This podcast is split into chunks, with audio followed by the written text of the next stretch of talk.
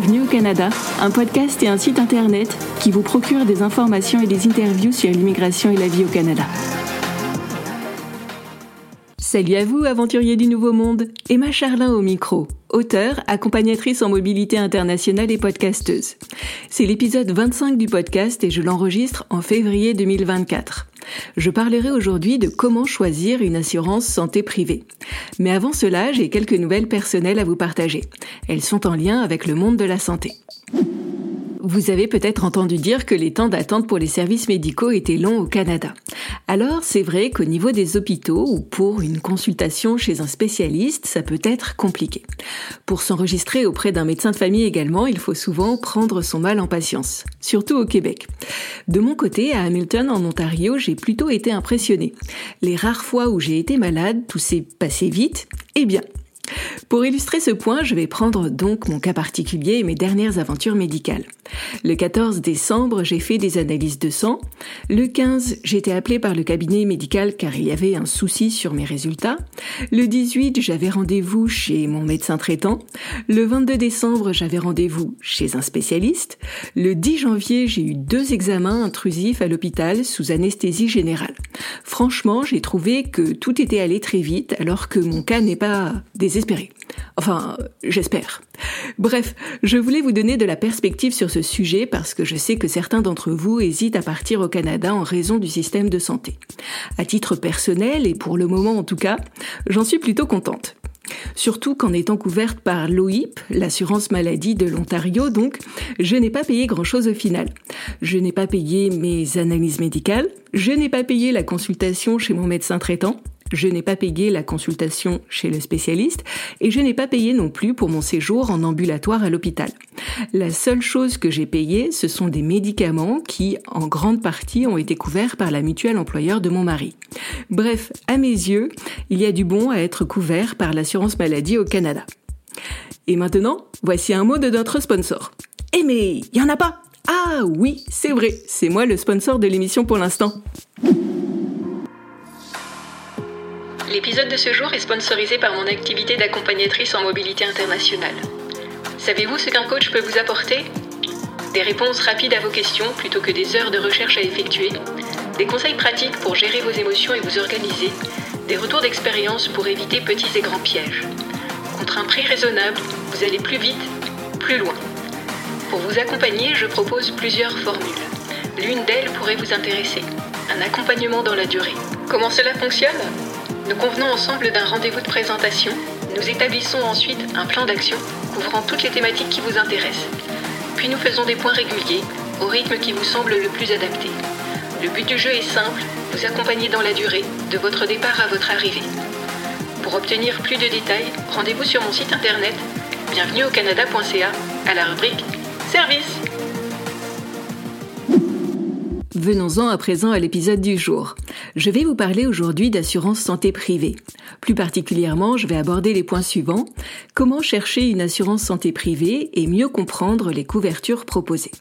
Cet épisode fait écho à l'épisode 14 du podcast où j'ai évoqué les différentes raisons qui peuvent vous conduire à prendre une assurance santé privée. Si vous ne l'avez pas déjà fait, que diriez-vous de l'écouter ou de vous rafraîchir la mémoire en l'écoutant de nouveau? Je fais un petit rappel tout de même. Vous pourriez avoir besoin d'une assurance santé privée si vous partez au Canada avec Expérience internationale Canada et l'un de ses trois volets, le PVT, le jeune pro et le stage coop. Vous pourriez avoir besoin d'une assurance santé privée si vous partez étudier au Canada. Enfin, vous pourriez tout simplement vouloir bénéficier d'une assurance santé pour les quelques semaines ou mois où vous ne serez pas encore couvert par l'assurance maladie de votre province ou territoire de résidence. Et maintenant, entrons dans le vif du sujet. Comment s'y prendre pour chercher une assurance santé privée? Euh, faux départ, je vais faire un aparté. Tout au long de l'épisode, je vais citer des noms de sociétés. Tout plein même. Je ne suis pas sponsorisée pour mentionner ces noms. Je les mentionne à titre indicatif sans faire de recommandation. C'est à vous qu'il appartient de faire les choix les plus appropriés. Donc je referme ma parenthèse et je repose ma question. Comment s'y prendre pour chercher une assurance santé privée? Pour une recherche rapide, tapez Assurance santé privée plus Canada. Inévitablement, vous tomberez sur une kyrielle de prestataires. En Europe, des sociétés telles que April International, ACS, Chapka, Go by Ava, Easy Assure, Travelzen, etc. reviennent souvent sur les pages de résultats. Au Canada, des sociétés comme Desjardins, Manuvie et Sun Life reviennent souvent en tête des pages de résultats. Focalisez votre attention sur deux ou trois sociétés ayant bonne presse, comparez leurs avantages et tarifs, choisissez, puis roulez jeunesse. À moins que vous ne souhaitiez avoir une vision exhaustive du marché, alors utilisez plutôt les services d'un comparateur en assurance santé. Santexpat et International Santé sont des sites intéressants à creuser. Au Canada, l'OAP, à savoir l'Ombudsman des assurances de personnes et RETS.ca, sont de bons points de départ. D'autres comparateurs existent également, alors ne restreignez pas votre recherche à ces quelques noms. Pour les étudiants au Canada, il est possible de bénéficier d'une assurance santé grâce à votre cégep ou votre université. Selon les provinces et établissements, cette assurance santé peut être facultative ou obligatoire. Avant d'acheter une assurance, rapprochez-vous donc de la cellule mobilité internationale de votre lieu d'études afin de connaître les options proposées. Au Québec, par exemple, les étudiants internationaux doivent obligatoirement détenir une assurance maladie et hospitalisation valide durant toute la durée de leur séjour. Pour les étudiants qui bénéficient d'une entente de sécurité sociale, cette assurance est couverte par la RAMQ, à savoir la Régie de l'assurance maladie du Québec. Quant aux étudiants ne bénéficiant pas d'une entente de sécurité sociale, il leur faut adhérer au régime collectif d'assurance maladie de leur cégep ou université. Cette adhésion est obligatoire, les assurances contractées à l'étranger n'étant habituellement pas acceptées. Pour les chanceux arrivant au Canada avec une offre d'emploi en poche, sachez que votre employeur prendra le relais. Depuis septembre 2022, les employeurs sont tenus de souscrire une assurance médicale privée pour leurs travailleurs étrangers jusqu'à ce que ces derniers reçoivent leur carte provinciale de santé. Un point d'attention tout de même, votre employeur prendra cette dépense à sa charge pour vous qui êtes son salarié, mais il ne le fera peut-être pas pour votre famille en son entier. Demandez à votre employeur le nom de votre futur mutuel, car une prise en charge familiale peut sans doute être négociée. Vérifiez tout de même que le tarif proposé reste compétitif avec les tarifs du marché. Sinon, bah, contractez une assurance chez un autre assureur.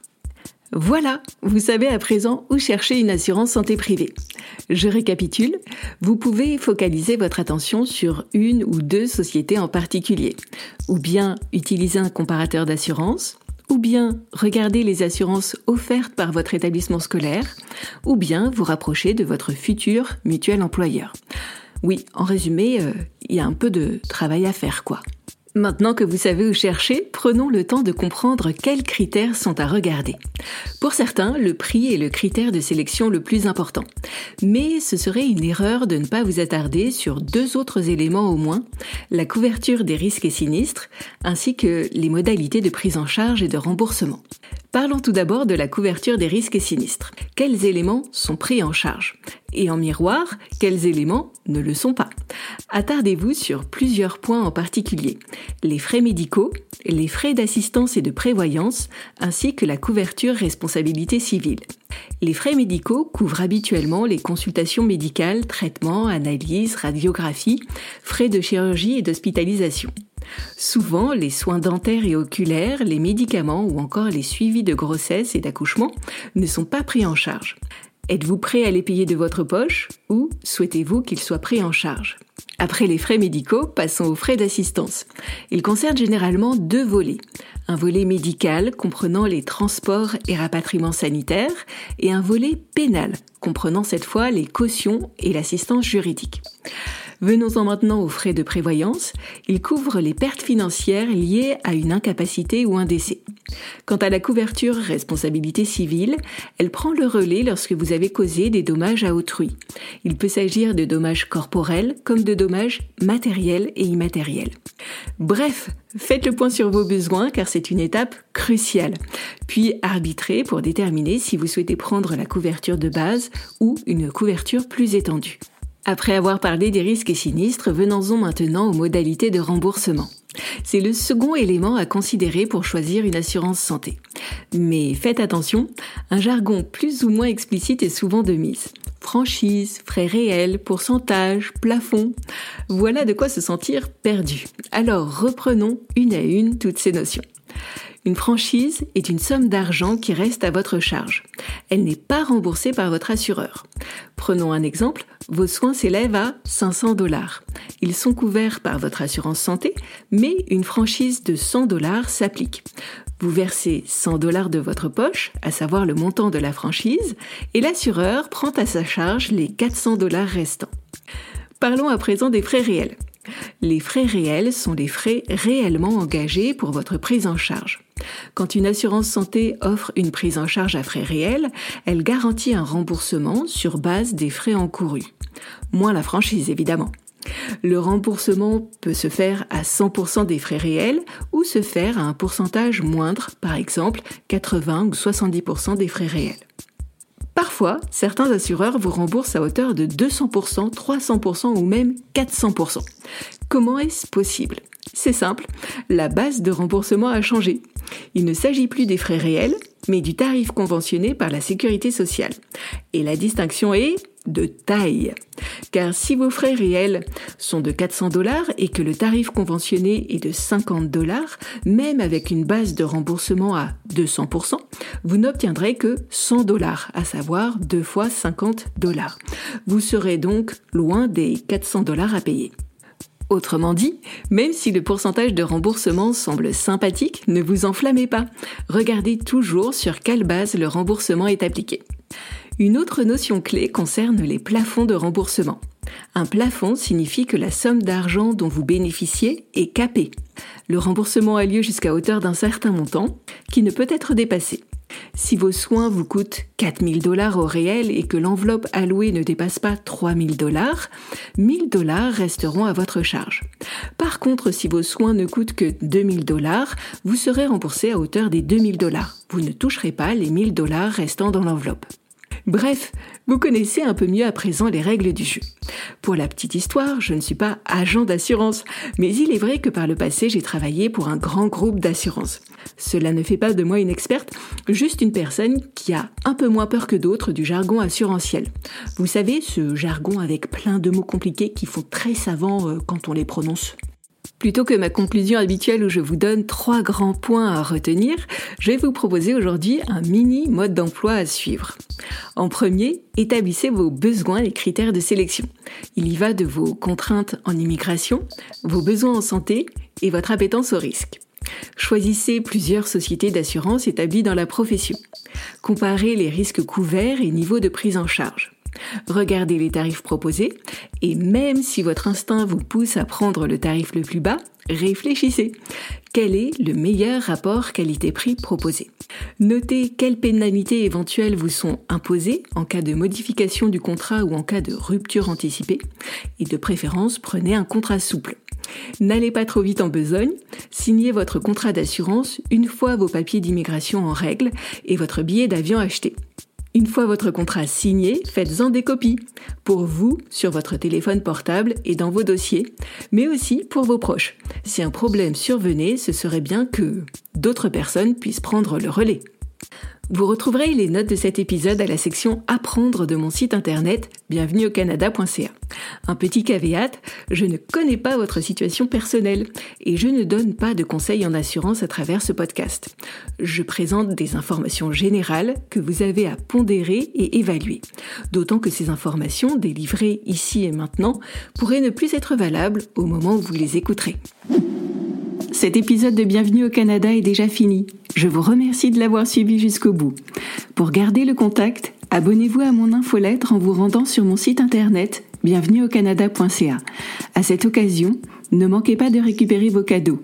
Une fiche pratique comprenant les 67 astuces que j'aurais aimé connaître avant de partir au Canada, ainsi que plusieurs échantillons de mes livres.